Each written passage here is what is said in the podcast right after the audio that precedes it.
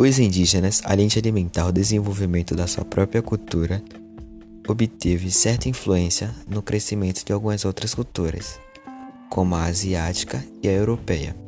Na parte dos asiáticos, a principal influência é na grande crença e fé nos seus deuses, elevando fortemente a sua religião, com relacionamento entre o budismo, uma das regiões, religiões asiática, e o animismo, religião indígena.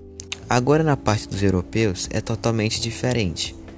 Um ponto semelhante é a divisão de trabalho na sociedade, a qual ambos são baseados por idade e sexo. Entretanto, o trabalho feminino é algo levado mais para os afazeres caseiros, como plantar e colher, limpar, cozinhar e cuidar dos filhos. Já o masculino é algo mais bruto, como construir, caçar, pescar e batalhar em algumas ocasiões específicas. Olá!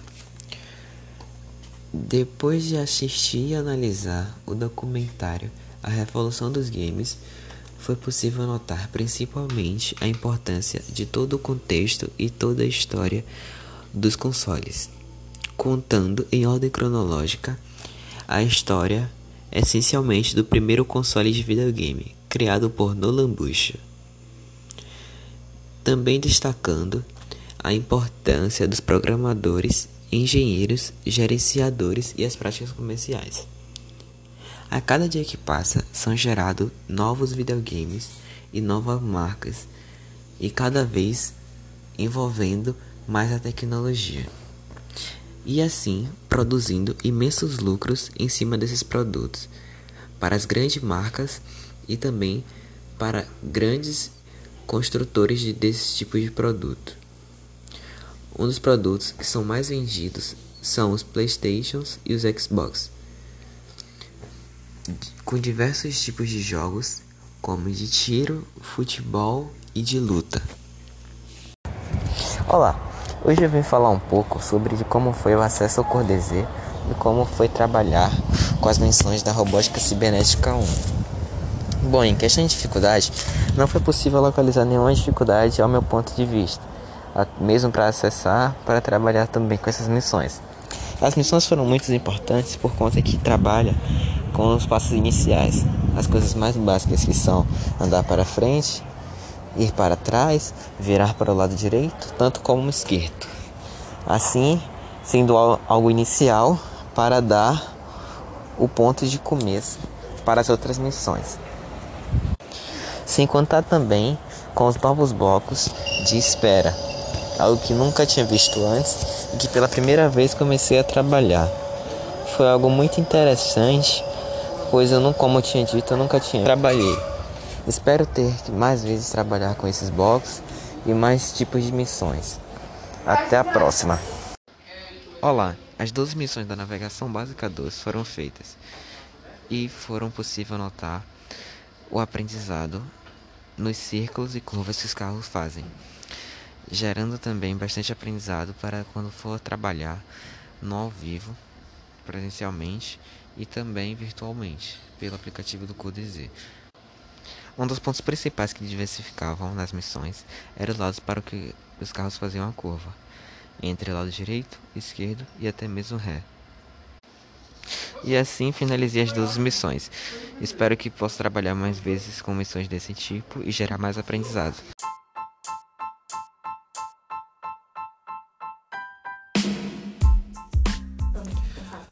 Fala galera, no pod de hoje a gente vai falar sobre um tema que foi muito recorrente em 1904, onde muitas pessoas recusaram tomar uma coisinha chamada vacina, tal que é uma substância composta por agentes etiológicos com a finalidade de proteger o corpo.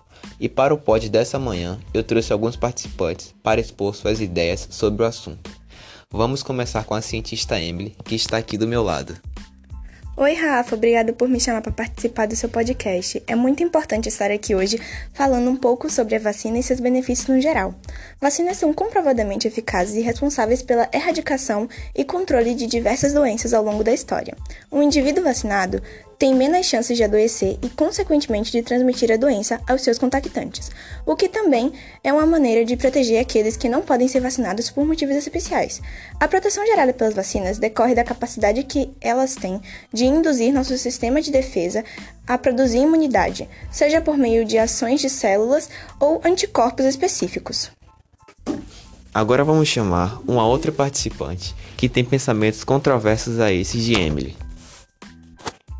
Já ouvi profissionais da área falando dos riscos da vacina. Logo, se a pessoa tem boa saúde, boas práticas saudáveis, acredito ser mais arriscado tomar vacina do que não tomar. E o vírus selvagem não se enfraquece com o tempo? Isso ninguém fala. Após ouvir a opinião popular, agora iremos escutar a nossa famosíssima cientista Marcele, a vacinação protege as pessoas vacinadas e as pessoas vulneráveis às doenças que rodeiam, reduzindo os riscos de propagação das doenças entre familiares, colegas de trabalho ou amigos e vizinhos de outras comunidades. Isto significa que as pessoas que não podem ser vacinadas, por exemplo, por serem jovens ou alérgicos a componentes da vacina, beneficiam-se ao fato de existirem outras pessoas vacinadas, uma vez que assim é mais fácil que a doença se propague na comunidade. Por exemplo, para assegurar a imunidade da comunidade contra o sarampo, as autoridades da saúde pública recomendaram que 95% da população seja vacinada com as duas doses da vacina do sarampo. Com certeza, ter práticas saudáveis é ótimo para a saúde, mas só isso não vai te prevenir de doenças como as que já foram citadas anteriormente. As vacinas aumentam a imunidade que te protege de muitos agentes maléficos para o corpo e também faz um trabalho muito mais eficaz do que alimentação saudável e exercícios. Não que as práticas não sejam boas, mas não são o suficiente. As exigências quando se trata de saúde são necessárias. Agora, apressar vacinas é muito perigoso, pois sabemos que a grande ganância de laboratórios é gigante e só temos uma vida. E para rebater, novamente iremos chamar a doutora Emily. A preocupação sobre a questão da ética e da integridade na ciência é um fenômeno mundial e que já vem sendo abordado há algumas décadas por muitas pessoas. Mas, para a felicidade e principalmente segurança da população, todos os cientistas devem fazer votos de ética moral em relação à eficiência das vacinas. E, para garantir ainda mais que essa ética moral seja cumprida, temos um código de ética e conduta é, científica elaborada pela FEPESP, seguido do relatório de comissão de Integridade de Pesquisa do CNPq, ambos permeados pelo Congresso de Ética e Integridade em Pesquisa, BRISP, realizados no Brasil. E se aparecer e se parecer que a vacina está sendo feita de forma rápida demais, isso pode ser explicado pela urgência da vacina e o trabalho mais minucioso e com, mais, e com uma equipe maior de cientistas. E agora que escutamos a cientista Emily, você, Rafaela, tem algo mais a falar? Tenho sim. Dá pra ver que nem todo mundo toma vacina e acaba não tendo doença nenhuma. E se a vacina é tão bom, por que, que não tem eficácia imediata? A proteção máxima conferida pela imunização acontece cerca de duas semanas após a última dose do esquema vacinal básico. Isso não quer dizer que a vacina só funciona depois de duas semanas que a última dose foi tomada. Quando você toma a primeira dose da vacina, sua imunidade já começa a aumentar e com a segunda dose ela chega no seu estágio final de proteção depois de duas semanas. Um exemplo muito bom dos problemas que a falta da vacina pode causar foi a revolta da vacina em 1904, quando a varíola estava assolando e algumas pessoas anti-vacina se recusaram a tomar o medicamento que causou um índice muito alto de contaminados. E agora nosso último convidado, um cidadão de bem, irá expor seu pensamento. A vacina é essencial para o nosso organismo, salva a vida né, nos evita, né, evita transtornos maiores para o nosso organismo. Simplesmente é a salvação da humanidade.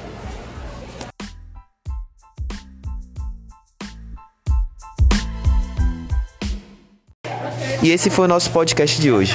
Muito obrigado e até a próxima.